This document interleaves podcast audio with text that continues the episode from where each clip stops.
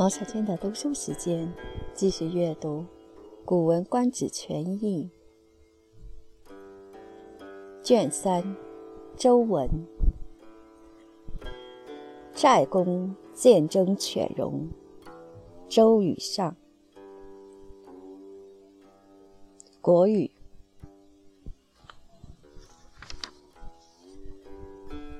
穆王将征犬戎。寨公谋府谏曰：“不可。先王要得不关兵，夫兵急而时动，动则危，关则完，完则无政。是故周文公之颂曰：‘在即干戈，在高公使。我求一得，似于时下。’”允王保之。先王之于民也，茂正其德而后其性，夫其才求而利其器用。名利害之乡，以文修之，使物利而避害，怀德而畏威，故能保世以资大。昔我先世后继。以服侍于夏，及夏之衰也。弃祭服务，我先王不足用师其官，而自窜于戎狄之间，不敢待业，实续其德，转修其序，修其训典，朝夕克勤，守以敦笃，奉以忠信。亦是载德，不舔前人。至于武王，朝前之光明，而加之以慈和，事神保民，莫不欣喜。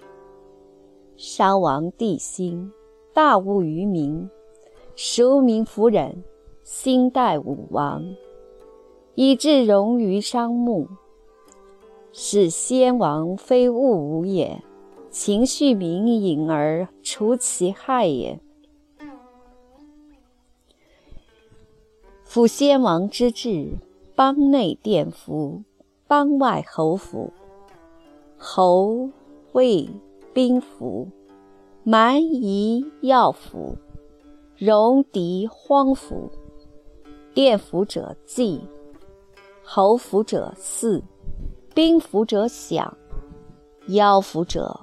共荒服者亡，日祭，月祀，时享，岁贡，终亡。先王之训也。有不祭则修义，有不祀则修言，有不享则修文，有不共则修名，有不亡则修德。续成而有不至，则修行。于是乎，有刑不济，罚不肆，征不享，让不共，告不亡。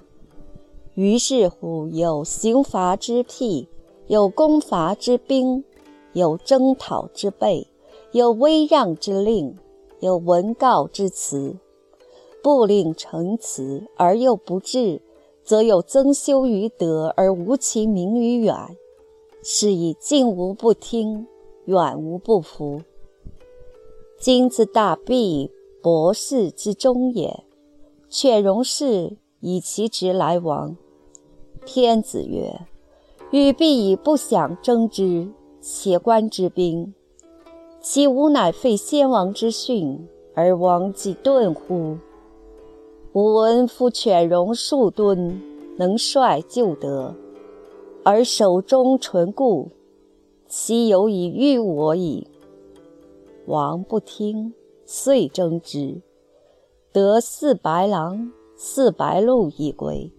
自是荒服者不至。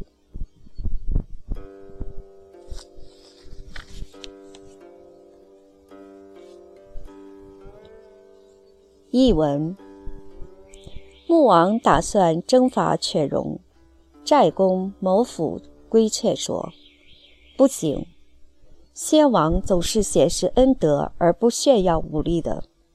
军队平时聚集在一起，到了用兵的时候才动用，动用就能发挥出威力。动辄炫耀武力，就会习以为常，不当一回事。不当一回事了，就不会叫人害怕。因此，周文公的宋诗说：“收起干戈，藏好弓箭。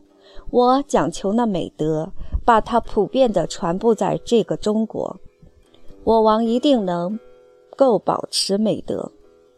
先王对人民总是勉励他们端正自己的德行，重视培养自己的好品性，满足他们的物质需求，让他们有好的器物用具，使他们明白利害之所在，用礼乐典章制度去教育他们，使他们从事有利的事。而避开有害的事，感念恩德而害怕威力，所以先王能够保住天下，而且越来越强大起来。从前我们祖先担任农官后继，侍奉虞舜、夏禹，到了夏朝衰败的时候，废去后继这一农官，不再讲究农事。我们先王不诛，因为失掉他的官职，自己就逃到西戎、北狄之间的地方。但他仍不敢废怠农事，常常传布祖先的恩德，继续从事祖先传下来的事业，沿袭祖先传下来的教诲和法典制度，从早到晚谨慎勤劳，用敦厚笃实的态度。加以遵守，用忠诚信实的态度加以奉行，世世代代继承祖宗的功德，不辱没祖宗。到了武王，他发扬祖先光明磊落的品德，又加上慈爱谦和，侍奉神灵，保护人民，没有一个不高兴。商王帝辛对人民太凶恶了。广大人民不能忍受了，都高兴地拥戴武王，这样才出兵到商朝首都的郊外牧野。这并不是先王好用武力，而是非常关怀人民的疾苦，才去除掉他们的祸害的。先王的制度是，在王城四周五百里的地区是甸府。在甸府外五百里的地区是侯府，从侯旗到魏旗共五旗，各五百里是兵符。蛮夷住的地区是妖符，戎狄住的地区是荒府。甸服地区一定要供应天子祭祀祖父父亲的祭品。侯府地区要供应天子祭祀高祖曾祖的祭品，兵府地区要供应天子祭祀元祖的祭品，药府地区要向天子进贡祭神的祭品，荒服地区要进京朝见天子，祭祀祖父父亲的祭品每天供应一次，祭祀高祖曾祖的祭品每月一次。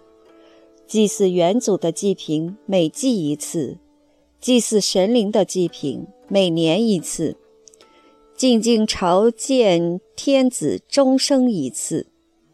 这是先王的教训。如果有不按日贡献祭品的，天子就要检查自己的心意；有不按月来贡献祭品的，天子就要检查自己的言论号令。有不按季贡献祭品的天子，就要检查自己的法令制度；有不来岁贡的天子，就要检查尊卑名号；有不来朝见的天子，就要检查德行。天子按次序一件一件都做了，还有不来的，就可以加以惩罚了。在这个时候，就可以惩罚那不按日举行祭祀的。攻打那不按月举行祀礼的，征伐那不按季举行享祀的，谴责那不进贡的，教训那不来朝见天子的。在这个时候，就有惩罚的法律，有攻打的军队，有征伐的武备，有严厉谴责的命令，有告谕的文件，宣布了命令，陈述了道理，而还是不来，那么就在德行上加以检查。不要让人民劳苦，到远方去打仗，因为这样，那近处的诸侯就没有不听命的，远处的诸侯就没有不服从的。现在自从大毕博士去世，犬戎军长按照他的职分来朝见天子，天子您却说，我必定要按照兵符不响的罪名出兵去讨伐他。并且要显示一下军威给他看，这样只怕会废弃先王的教导，而使那荒服者王的礼节也几乎废弃了吧？我听说那犬戎的军长立性敦朴，能够遵循先人的德性，坚守中式入朝的礼节，专心不移，这样他们就有理由来抵御我们了。穆王不听。便出兵去打犬戎，结果只获得四只白毛狼、四只白毛鹿回来。从此，那荒服的诸侯就不来朝见了。